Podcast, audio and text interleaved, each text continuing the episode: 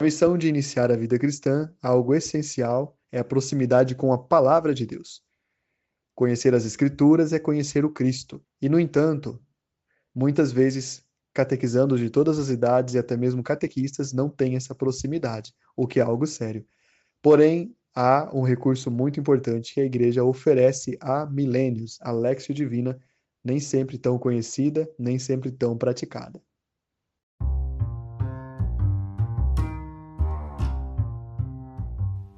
Já sabemos o quanto é importante a Lexio Divina no nosso processo de evangelização. E nesta formação entenderemos como aplicar a Lexio Divina com nossas crianças e adolescentes. Então acompanhe agora na Rádio Catequese Lexio Divina com crianças. A Lexio Divina tem aqueles quatro degraus que são importantes, viu? Os quatro degraus têm que estar na nossa mente com clareza, a gente tem que saber de cor o que, que são os quatro degraus. Vamos colocar aqui? Primeiro, leitura. Segundo, meditação. O terceiro, oração. E o quarto, contemplação. São esses quatro: leitura, meditação, oração, contemplação. Quatro degraus. Veja, cada um tem uma característica. Falava para vocês que Lexio Divina é diferente de leitura orante, né? Leitura orante tem 12 passos, a Lexio Divina tem apenas apenas quatro. Tá aqui, ó. Que a parte mais assim exigente que tem é a, o segundo degrau. A leitura é simples, alguém vai ler, né? Tem que ler de forma bonita, tem que ser proclamado. A, a parte da oração depende também da pessoa que você está conduzindo, depende do teu, do teu catequizando, enfim, ela, ela que vai fazer a oração, é íntima dela. A contemplação, a gente viu que é uma ação de Deus. Tudo bem, pessoal? Então, o que vai depender muito de você, preste atenção, é a parte da meditação. Como é que você vai fazer a meditação? Muito tranquilo, isso não é difícil. Você vai ler o texto bíblico, vai procurar referências e vai separar cinco símbolos. O que, que são símbolos? Cinco. É, vamos falar de palavras-chave, né? Cinco palavras-chave que estão no texto que podem ligar, se conectar com a vida das pessoas, certo? Deixa eu ver se eu estou aqui com o, com o mini retiro de ontem, por exemplo. Eu acho que fechei, mas tudo bem. Eu pego aqui para vocês. Você pega os cinco pontos. Ontem a gente falou, no mini retiro de ontem, por exemplo, para dar um exemplo para vocês, da, da leitura de Gênesis, capítulo 2, correto? Então a gente fez essa leitura ontem. E lá tem vários símbolos. Tem o símbolo da serpente, tem o símbolo é, da árvore, tem vários símbolos na leitura de Gênesis. A gente separa aquilo que dá para conectar com a vida da pessoa. Tem o símbolo do jardim, que não foi trabalhado na Lexio Divina de ontem. Tem o símbolo dos passos de Deus, que não foi trabalhado. As palavras da serpente são muito interessantes porque elas são altamente simbólicas, não foi trabalhado. Mas por que está falando não foi trabalhado? Porque, veja, as leituras quando dá para fazer Lexio Divina, é muito comum que elas tenham muitos símbolos. Não vá fazer tudo, faça cinco ou seis, entendeu? Ficou claro isso, pessoal? O nosso tema de hoje tem vários pontos que a gente vai começar agora e vai ser super sintético. Vamos lá, então. Seguinte. Por que fazer Lexio Divina com crianças? Primeiro ponto. Olha, tem que fazer um trabalho bíblico com crianças. Quando eu estou dizendo agora crianças, esta Lexio Divina com crianças não é com crianças muito pequenas. Vamos fazer isso, deixar isso bem claro. Por que não é com crianças muito pequenas? As quatro os quatro degraus que existem, não dá para trabalhar com as crianças menores, por exemplo, do que sete anos. Por que, que não dá? Elas não têm as capacidades de imaginação, elas não têm as referências que precisa para fazer a caminhada do texto e ligar o texto com a vida. Ah, então eu não vou trabalhar a Bíblia com crianças pequenas? Não, não é isso você vai trabalhar assim. Com crianças menores que 7 anos, eu estou dizendo 7, gente, que é a idade da alfabetização. Porém, tem criança que já foi alfabetizada com 6 e tem criança que é alfabetizada com 10. Tem tudo isso. Vamos então pegar a criança não alfabetizada, para ficar claro.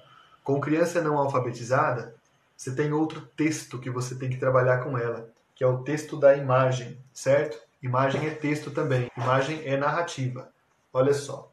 Esse aqui é o You Cat para crianças. Ele é um livro muito interessante. Por que ele é interessante? Ele tem as duas narrativas feitas de uma forma muito interessante. Como, como duas narrativas? Preste atenção nisso, gente. Uma narrativa é a narrativa escrita, mas a outra narrativa é a narrativa visual, certo? Olha só, tem boas imagens, tem bons desenhos, é um livro que chama a atenção, chama a atenção de uma criança. A criança que não sabe ler vai conseguir então identificar alguma coisa das imagens. Por que, que eu estou falando desse livro? Eu estou falando desse livro porque para crianças que não são alfabetizadas, você tem que usar imagens bíblicas, é, elementos bíblicos, em forma de imagem visual. É isso que eu estou dizendo. E ontem eu dei um exemplo de um livro que é muito baratinho. Você encontra esse livro por 10 reais, no dia da promoção ele fica 8 reais, lá na Paulus, que é O Domingo com Jesus. Tá? São três livros, ano A, B e C. O que, que você vai fazer com esse livro? Você tem como trabalhar os personagens e as ações de um texto da liturgia com criança. Tá bom, fechamos o parêntese aqui. O que, que você faz com criança não alfabetizada? Trabalha simbolicamente com ela, tá bom? Gente, fizemos aqui um parêntese então de como trabalhar com crianças em idade menor de alfabetização. Vamos para as outras crianças agora. Criança alfabetizada já consegue, criança já alfabetizada consegue entender melhor conexões mentais, consegue fazer um recurso à imaginação e consegue também é, conectar coisas imaginárias ou reais à sua vida. É muito fácil fazer isso com crianças já alfabetizadas. Então, como é que você vai trabalhar com crianças? Vai trabalhar o seguinte. Primeiro tem uma constatação aqui, ó. Constatação é a seguinte. Seguinte constatação. Nas últimas décadas, constatamos uma deficiência na evangelização de nossas crianças. Qual que foi essa deficiência? Um desconhecimento total da Bíblia. Primeiro ponto é esse, então. Anota aí, desconhecimento total da Bíblia. Elas eram crianças que entraram na catequese, fizeram pré-eucaristia, fizeram eucaristia, perseverança, crisma após crisma, saíram no fim sem saber nada de Bíblia. O que, que essas crianças sabiam, gente? Sabiam muitas outras coisas, por exemplo, a dinâmica do barbante, a dinâmica da cordinha, a dinâmica da latinha, como fazer a camisa de Jesus, mas não sabia a Bíblia não estou fazendo crítica para a dinâmica. Ontem já fiz a crítica destruidora. né? Teve gente que me mandou assim, no meio da madrugada: nunca mais vou fazer dinâmica. Não, gente, pode fazer dinâmica. Só não faça muita dinâmica, tá? Porque dinâmica demais é quando, igual quando a gente erra o tempero, né? E aí faz a comida muito salgada muito queimada. Não faça isso com a sua catequese. A dinâmica é um leve tempero para algum momento. Essa constatação que eu estou lendo para vocês aqui é da CNBB, certo? Saiu na quarta semana de catequese, saiu aí nas outras semanas.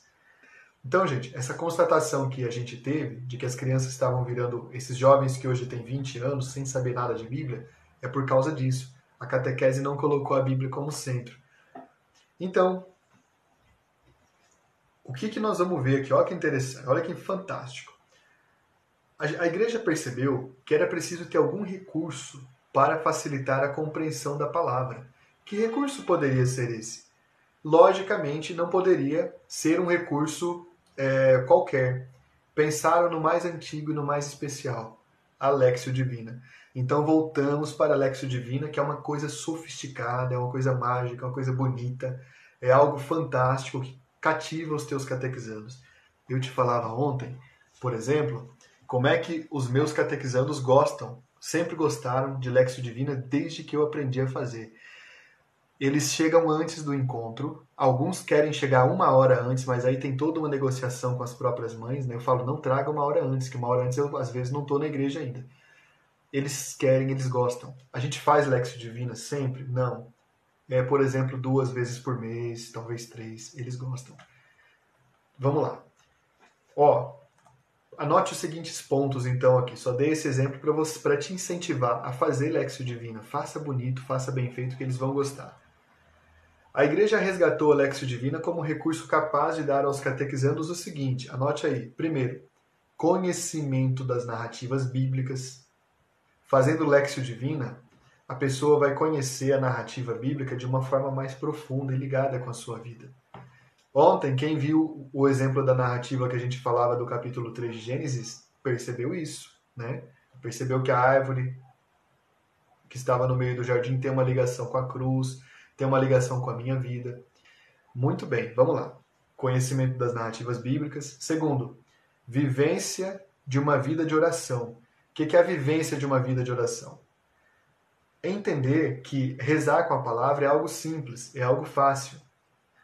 Segundo ponto que eu falei, vivência de vida de oração. Em geral, as orações que a gente recebeu na catequese que a gente teve no passado eram um pouco simples. Nossa catequista pegava na nossa mão e falava assim: gente, vamos rezar um Pai Nosso e uma Ave Maria. Era mais ou menos isso. A oração, porém, tem que ser mais profunda. A gente recebeu esse modelo. Hoje cabe a você e a mim dar mais um passo nesse sentido. Tá? Precisamos aprofundar apenas rezar um Pai Nosso e Ave Maria é bom, vai ser bonito. Mas a gente tem que ensinar o catequizando a rezar com a vida dele pela palavra. Se a gente não ensinar, vai aparecer uma pessoa das seitas aí vai ensinar aquelas orações todas diferentes com a Bíblia, a Bíblia deles que tudo bem, falta um pedaço. Mas não é isso, gente. Nós temos que ensinar nós. Nós temos que ensinar a oração. Não permita que o teu catequizando saia da catequese sem ter aprendido a rezar. Tá? Tudo bem? É, olha só, terceiro ponto então, vamos lembrar um e dois. Ponto 1. Um, o que, que a Lexio Divina vai dar? Conhecimento das narrativas bíblicas. Ponto 2. Vivência de vida de oração. Ponto 3. Familiaridade com ritos e símbolos. Ontem vocês falavam dos ritos e falavam dos símbolos né, e da ambientação. É muito importante você preparar o ambiente de acordo com o tema que vai ser tratado na Lexio Divina. Não faz sentido, por exemplo, você fazer a Lexio Divina é, do Espírito Santo e ter ali um símbolo que não fale do Espírito Santo. Sei lá, um símbolo qualquer ali, um lençol, é, alguma coisa assim, é, não sei, um livro. O Espírito Santo tem vários símbolos, ele é algo muito, muito ligado aos símbolos na Bíblia. Só eu contei mais de 50 formas do Espírito Santo aparecer na Bíblia. Aparece como pomba, aparece como é, vento aparece como raio, aparece como sombra, como nuvem, aparece até como abutre, né, como urubu, aparece sim. O Espírito Santo aparece de muitas formas na Bíblia. A gente tem que entender isso, tá? Que o símbolo do texto tem que estar ligado com a leitura. Então, quando o, o, o nosso adolescente, o nosso jovem, a nossa criança entrar numa igreja, ele vê aquela profusão de símbolos, ele vai entender o significado deles. Tudo bem, pessoal? Ó, que interessante. Você já viu alguém reclamar assim? Criança e jovem é difícil, não, não fica na missa, não aguenta ficar na missa. Sabe por quê, gente? Porque não foi aprendido o valor dos ritos ainda. Uma Lexio Divina, para ser ainda melhor, ela pode ter um rito no fim. O que é o rito que tem na Lexio Divina? Está previsto isso? Olha, não tá, mas como nós estamos agora no processo catecumenal, se você consegue conectar um rito com a, com a Lexio Divina, fica muito completo. Eu vou dar um exemplo muito simples que a maioria de vocês conhecem. Quando eu vou na tua diocese, faço algumas Lexios Divinas com vocês. Eu optei por fazer sempre Lexios Divinas é, bem impactantes, que eu tenho todas aqui nesse livro do Rotas de Navegação. Aqui tem várias léxios. No fim de cada léxio tem tem um rito que eu propus. Por exemplo, na léxio do cego de Jericó, que vocês gostam muito, tem um rito que acontece que é enquanto nós estamos rezando, três pessoas ou uma entram no ambiente em que nós estamos e elas estão com uma venda nos olhos, simbolizando o cego de Jericó. E uma capa também, simbolizando aquela capa que ele estava carregando. Quando acaba a meditação e a gente faz a oração e a contemplação, vem o rito em seguida. O que é o rito? A gente pensa que aquela pessoa que está entrando no ambiente ou que já entrou representa você e a mim. E a gente pensa que quando tirarmos a venda dela, a gente vai também simbolizar algo que é venda na nossa vida, algo que está tapando a nossa visão. Que pode ser o orgulho, o preconceito, a mesquinhez, tudo coisa ruim. Aquele cego tinha algo que impedia de ver Jesus. Nós temos algo que nos impede de ver Jesus, tá? Então a gente retira a venda do nosso catequizando, é um rito. E a gente retira a capa também. A capa é um símbolo que aquele cego tem, né? O que, que, é o símbolo aqui? Eu não, deixa eu ver se eu pego aqui o símbolo na, no, no, na Lexio Divina dele aqui para te falar. Aquela capa é um símbolo, por exemplo, da, das preocupações que ele tinha, das falsas. Achei aqui, ó. A capa simboliza uma falsa preocupação. Quais são as nossas falsas preocupações? Então, quando a gente retira a capa daquele cego, a gente, é, a gente daquele, daquele catequizando, na verdade, a gente está simbolizando para ele que ele também pode deixar as falsas preocupações, as falsas proteções fora da vida dele. Fica muito bonito, tá bem? Vamos para o quarto ponto, pessoal? Quarto ponto é o seguinte: conhecimento da história da salvação, tá? Não é a mesma coisa na, conhecer a narrativa bíblica e conhecer a história da salvação. O que, é a história da salvação? A história da salvação é uma é uma sequência de elementos que aconteceu, que foram registrados pelo povo de Deus e que foram acontecendo ao longo do tempo até chegar no, na plenitude que é o evento Jesus. Isso chama história da salvação. Conhecer a narrativa bíblica, por exemplo, é saber que existiu uma pessoa, um personagem chamado Adão, outro personagem chamado é, Moisés, Abraão e tudo mais. Isso é conhecer a narrativa bíblica isolada. Conhecer a história da salvação é entender que todo mundo que veio antes de Jesus, todo mundo, prefigurou Jesus, certo? Como assim prefigurou Jesus? Todos os livros do Antigo Testamento falam, apontam para o Messias. Quem consegue entender isso passa por um processo muito interessante de mudança de mentalidade, tá, pessoal? Então, o quarto ponto é esse: conhecimento da história da salvação. Anote aí, por favor. O quinto ponto é compreensão do mistério e da missão da igreja. Tá bom? Entender qual é a função da igreja no mundo. Vamos para frente agora, pessoal, para falar de coisas mais práticas para vocês, tá? Que eu acabei me alongando aqui. Primeiro ponto prático que vai impactar adolescentes, jovens e crianças. Alexio Divino a gente já aprendeu, tá? A gente já sabe como fazer. Vai faltar prática, eu vou te ajudar no mini retiro, enfim. Tem uma coisa muito importante chamada rito. Anote o seguinte: o rito é diferente da dinâmica. A dinâmica é boa, mas o rito é melhor. A dinâmica acontece uma vez só. O rito é cíclico, ele acontece várias vezes. A dinâmica é impactante porque ele é surpreendente. Ela é surpreendente. O rito é impactante porque ele é cíclico, ele renova coisas que a gente já conhece. Porém, na Lexio Divina, a gente precisa usar rito. O rito tem a capacidade que a dinâmica não tem de conectar a nossa realidade com a realidade celeste. O rito é capaz de fazer isso. O rito centraliza, equilibra algo que saiu do lugar. Ah, isso vale para adolescente e para criança? Vale 100% para adolescente e para criança, tá? No meu livro Rotas de Navegação, desculpa estar tá falando dele, perdão, mas ele tem vários exemplos de como conectar ritos que você pode criar com o Alexio Divine. É, vamos lá. O que, que eu preciso fazer para fazer com crianças então? Anote se agora a gente já passou aqueles pontos. Anote os novos pontos aqui. Quando evangelizar crianças, o primeiro ponto é identifica a faixa etária e a mentalidade que a criança tem, tá bom? Identifica a faixa etária que a criança está passando, quais são os recursos que ela tem, quais são as, as condições que ela tem de compreender as coisas. Você, por exemplo, para falar de um tema como o Espírito Santo para a criança, não vai poder usar categorias que ela não entenda. Você vai ter que usar categorias que ela entenda, exemplos que ela entenda. Segundo, então, primeiro ponto, identifica a idade mental da criança, tá? Tudo bem, pessoal? Segundo ponto, conheça a maturidade ou imaturidade dessas crianças ou jovens. Maturidade ou imaturidade não, não é necessariamente igual a, a conteúdo do imaginário. Vou dar um exemplo. Uma pessoa de 16 anos pode saber várias coisas. Ela pode saber imaginar, ela pode saber que o Espírito Santo é a presença de Deus, ela pode saber muita coisa. Só que ela pode ser imatura também. O que é imaturo? É a pessoa que ainda está tentando se equilibrar no nível emocional. Ela pode ser muito brincalhona, ela pode ser muito triste, ela pode ser muito calada. E maturidade tem vários meandros, tem vários aspectos. Tem que identificar isso. Por que, que você tem que identificar isso?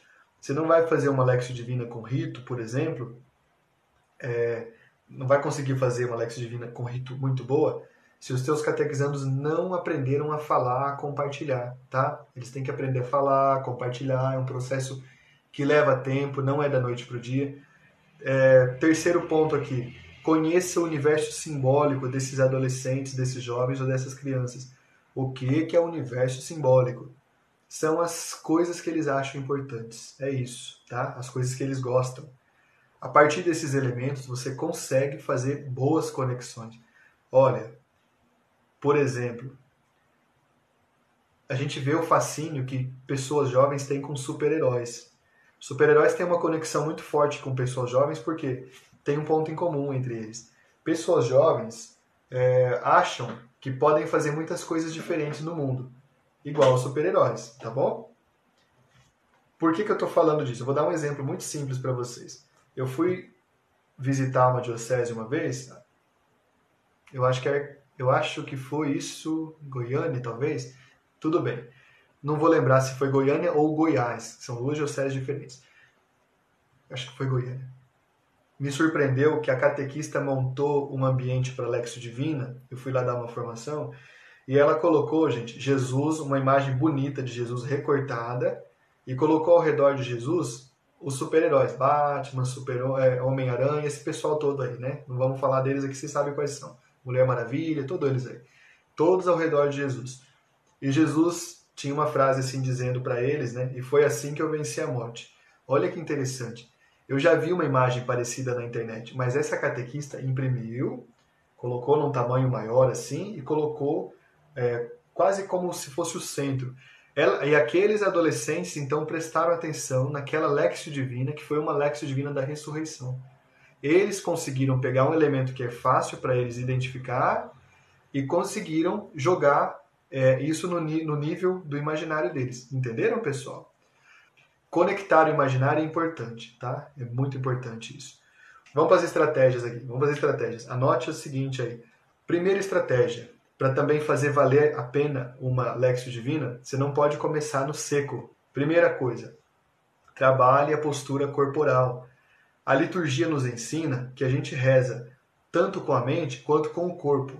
Então a gente precisa se preparar corporalmente. Ontem eu dizia para vocês o seguinte: façam um alongamento com seus catequizandos e levem eles a fazer exercícios de respiração. Alongamento vai fazer com que a musculatura fique mais é, à vontade, com que eles fiquem mais confortáveis. Pensa numa pessoa que passou o dia todo sentado, trabalhando ou estudando. Está cansado. A musculatura está tudo diferente. Está né? Tá toda é, truncada. Pensa numa pessoa que passou o dia todo ouvindo alguém falar numa sala de aula, numa escola. Você acha que vai render a catequese se a pessoa vier cansada de estar sentado e cansada de ouvir alguém falar? Uma professora, um professor? Não vai render. Faça um exercício com eles antes, faça com que eles façam alongamento, é importante isso, tá? Eles vão gostar, vão achar interessante.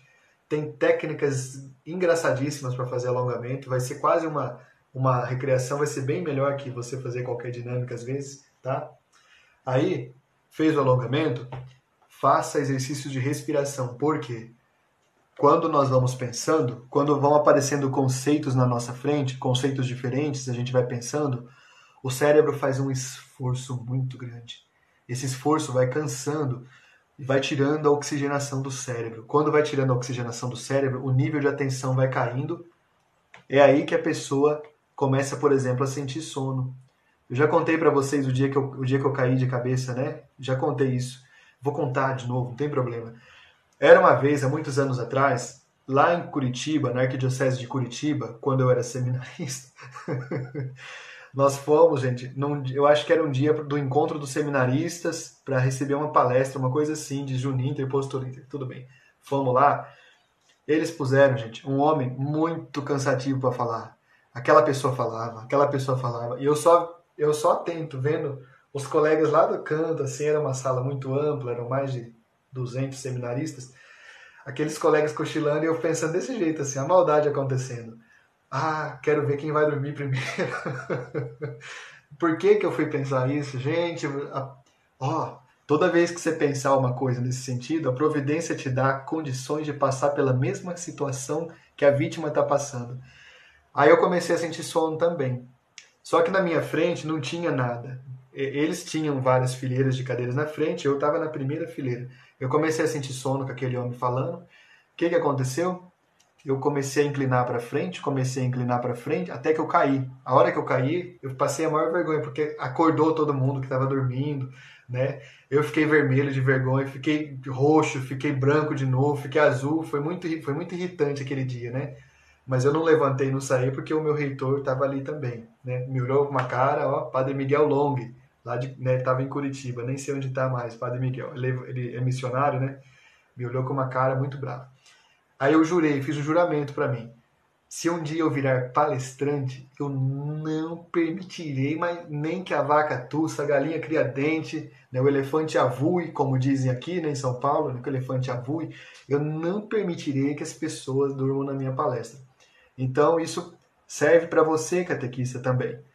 Qual que foi, o que, que aquele palestrante podia ter feito que podia ser, não ri não, estão rindo de mim, miserável, ah, vocês estão rindo de mim, né, deixa vocês. O que, que aquele palestrante podia fazer para salvar a audiência dele? Porque eu não era a única pessoa que estava dormindo. O meu reitor, Padre Miguel, também estava cochilando. Ele podia ter feito alguma interação com as pessoas física e podia ter feito esse exercício de respirar. Quando a gente respira, o oxigênio entra no nosso cérebro, a gente é mais capaz de prestar atenção. Tudo bem? Então, por isso que no começo da Lexio Divina eu falo para você: respire profundamente, criatura, tudo bem? Vamos lá, vocês estão dando risada, né? Vocês ficam rindo das pessoas que caem na palestra. Não é para fazer isso, tá bom? Teve outra ocasião que eu caí, mas hoje eu não vou contar. Quem, aqui é, quem já me conhece sabe qual é a outra ocasião. Aquela na frente do bispo, mas outro dia eu conto. Então, ó, trabalhar a postura corporal, trabalhar a respiração e é, usar um elemento muito importante chamado partilha. Se o teu grupo de catequese tem poucos catequizandos, a partilha é super necessária.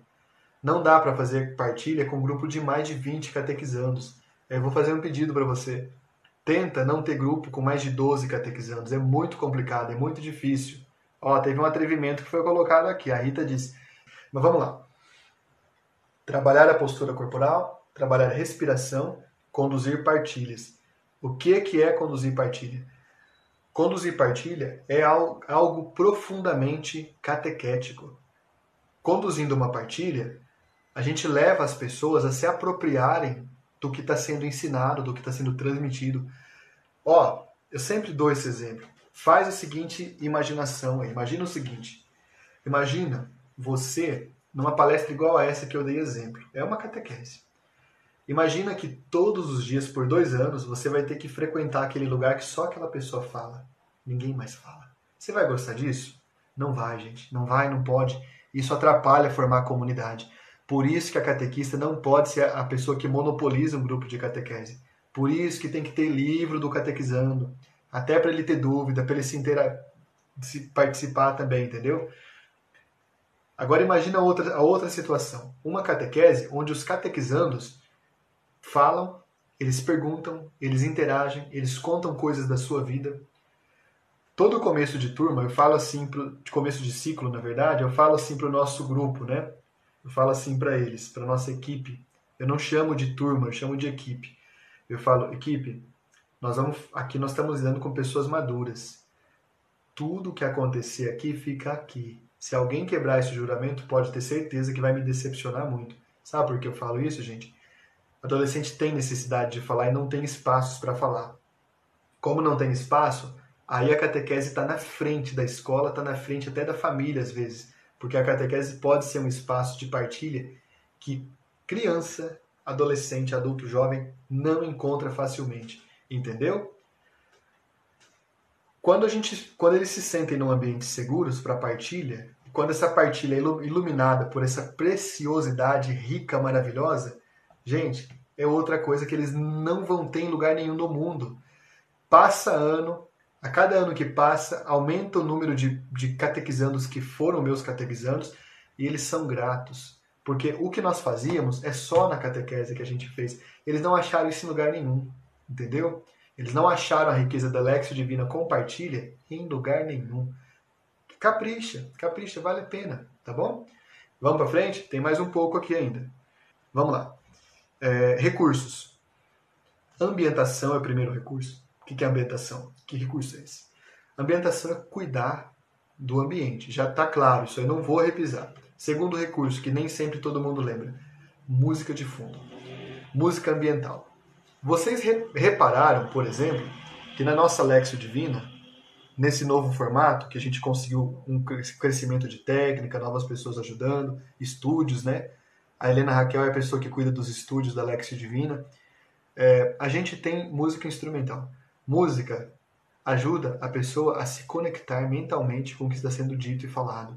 A música é um patrimônio da Igreja Católica, é por conta da Igreja Católica que o Ocidente, o mundo todo, tem as cifras, tem a escala de, de tons, semitons, tem é, vários instrumentos desenvolvidos, tem várias peças musicais que foram escritas e criadas pela igreja, é por causa da igreja. Entenda o seguinte: assim como a Bíblia é um patrimônio da Igreja Católica, a música também, como nós conhecemos hoje, só foi possível chegar até nós por causa da igreja. Ah, mas já existia música antes da igreja. Sim, já existia música antes da igreja. Só que foram os nossos monges na Idade Média que codificaram a escala musical, identificaram um monte de coisas, criaram instrumentos. Música é elemento católico. Precisa, então, se você vai fazer Lexio Divina, colocar música instrumental. Posso fazer sem? Pode. Não vai ter o mesmo impacto. Posso fazer dedilhando o violão? Pode, mas não vai fazer ring-ring com o violão. O que é ring-ring? Ring-ring é você pegar o violão assim, né? E você, você vê gente que pega o violão, né? Cuidado com o meu microfone aqui, produção. E faz o seguinte com o violão. Opa, derrubando tudo aqui. Ring-ring faz assim, ó. Isso não ajuda a rezar. Quando eu chego numa missa, numa paróquia onde tem esse tipo de situação, eu já sei que ali, aquela Eucaristia vai ser difícil de ser participada. Por quê? Vai ser difícil? Porque a música é um elemento que ajuda a pessoa a se conectar, entendeu? Então, se você tem um catequizando que, que dedilha, eu tenho, por exemplo, o Miguel. O Miguel é um exímio violonista, né? Eu já eu, eu comecei ensinando algumas coisas, ele aprendeu, ele faz muito bem som musical, fundo musical. Se você não tem um catequizando que toca para você, põe um CD, tá? Tem uns CDs bonitos que tem por aí, dá para pôr o celular com música, né? Vamos para a próxima aqui. Mais um recurso, então. Recurso a. Deixa eu ver aqui. A materiais que podem te ajudar a pensar melhor. Por exemplo, bíblias infantis. Com crianças isso vai dar muito certo, porque elas dependem do texto da imagem, tá? É, o YouCat ajuda a conectar é, coisas da doutrina, elementos da doutrina com a realidade dos jovens, isso é bem importante. Vamos para a próxima aqui, já está quase chegando no fim. Deixa eu ver aqui. Tá. Ó, use pinturas, use músicas. Eu falei para vocês da Rafaela, né? A Rafaela é uma catequista muito inteligente. Ela desenvolveu um método de fazer Lexio Divina da seguinte forma. Ela vai no, na banca, ela compra uma tela. O que, que é uma tela? A tela é um, uma moldura que tem um tecido. Vou fazer de conta que esse livro é uma tela. É um tecido. E dá para fazer em casa, na verdade. Vocês não gostam de fazer lembrancinha? vai fazer tela. O que, que ela faz? Ela pega um texto bíblico, como o, livro, o texto de Gênesis aqui, por exemplo, ela lê com os catequizandos e ao invés dela fazer meditação, olha a inteligência dela, ao invés dela fazer meditação, ela pede para eles pintarem naquela tela um símbolo, um elemento da Lexo Divina que foi mais importante para eles. Enquanto tocam uma música instrumental, eles pintam ou a serpente, ou a árvore, ou Adão, ou qualquer coisa assim, tá? É, é interessante porque ela faz isso com crianças não alfabetizadas. Dá muito certo. E, depois ela pergunta na hora da partilha, por que, que você desenhou a serpente? E a criança explica. Por que, que você desenhou a árvore? E a outra criança explica. Faz uma partilha. Se você pensa que as partilhas são do nível muito elementar, não são a partilha acontece num nível assim muito interessante. Ali as crianças apresentam problemas e situações muito interessantes. Tá, pintura, use músicas, é, use representações teatrais se for o caso. Representação teatral pode ser muito interessante, só não pode na missa, viu gente? Mas na catequese pode. Com o tempo você vai montando um acervo. Vamos lá então. Deixa eu ver o que, que eu posso te dizer mais. Eu vou te falar de três recursos que podem ajudar a Lexio Divina. Eles podem ajudar a Lexio Divina. Primeiro recurso, faça oficina de oração e vida. Precisa fazer, catequista. Segundo recurso, conheça bibliodrama. O que é bibliodrama? Bibliodrama é um, é um elemento muito interessante, que é você ler um texto bíblico e entrar na psicologia daquele personagem, ou coisa, ou situação. Entendeu?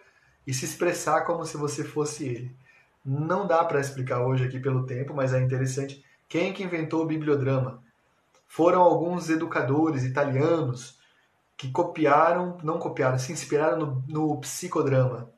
E aqui no Brasil, quem divulga o bibliodrama é a Congregação do Verbo Divino. Se você conhece algum padre que é verbita ou alguma irmã que é da comunidade da família verbita, pede para eles que eles são ótimos. Tem também uma leiga que é a Loredana Vigni, que é uma leiga italiana. Ela mora no Brasil, mora aqui, acho que perto, inclusive, em Santo André. Ela tem um trabalho bonito também. Bibliodrama, gente, porém, não é Lexio Divina. A Lexio Divina é algo antigo e algo superior nesse sentido, viu?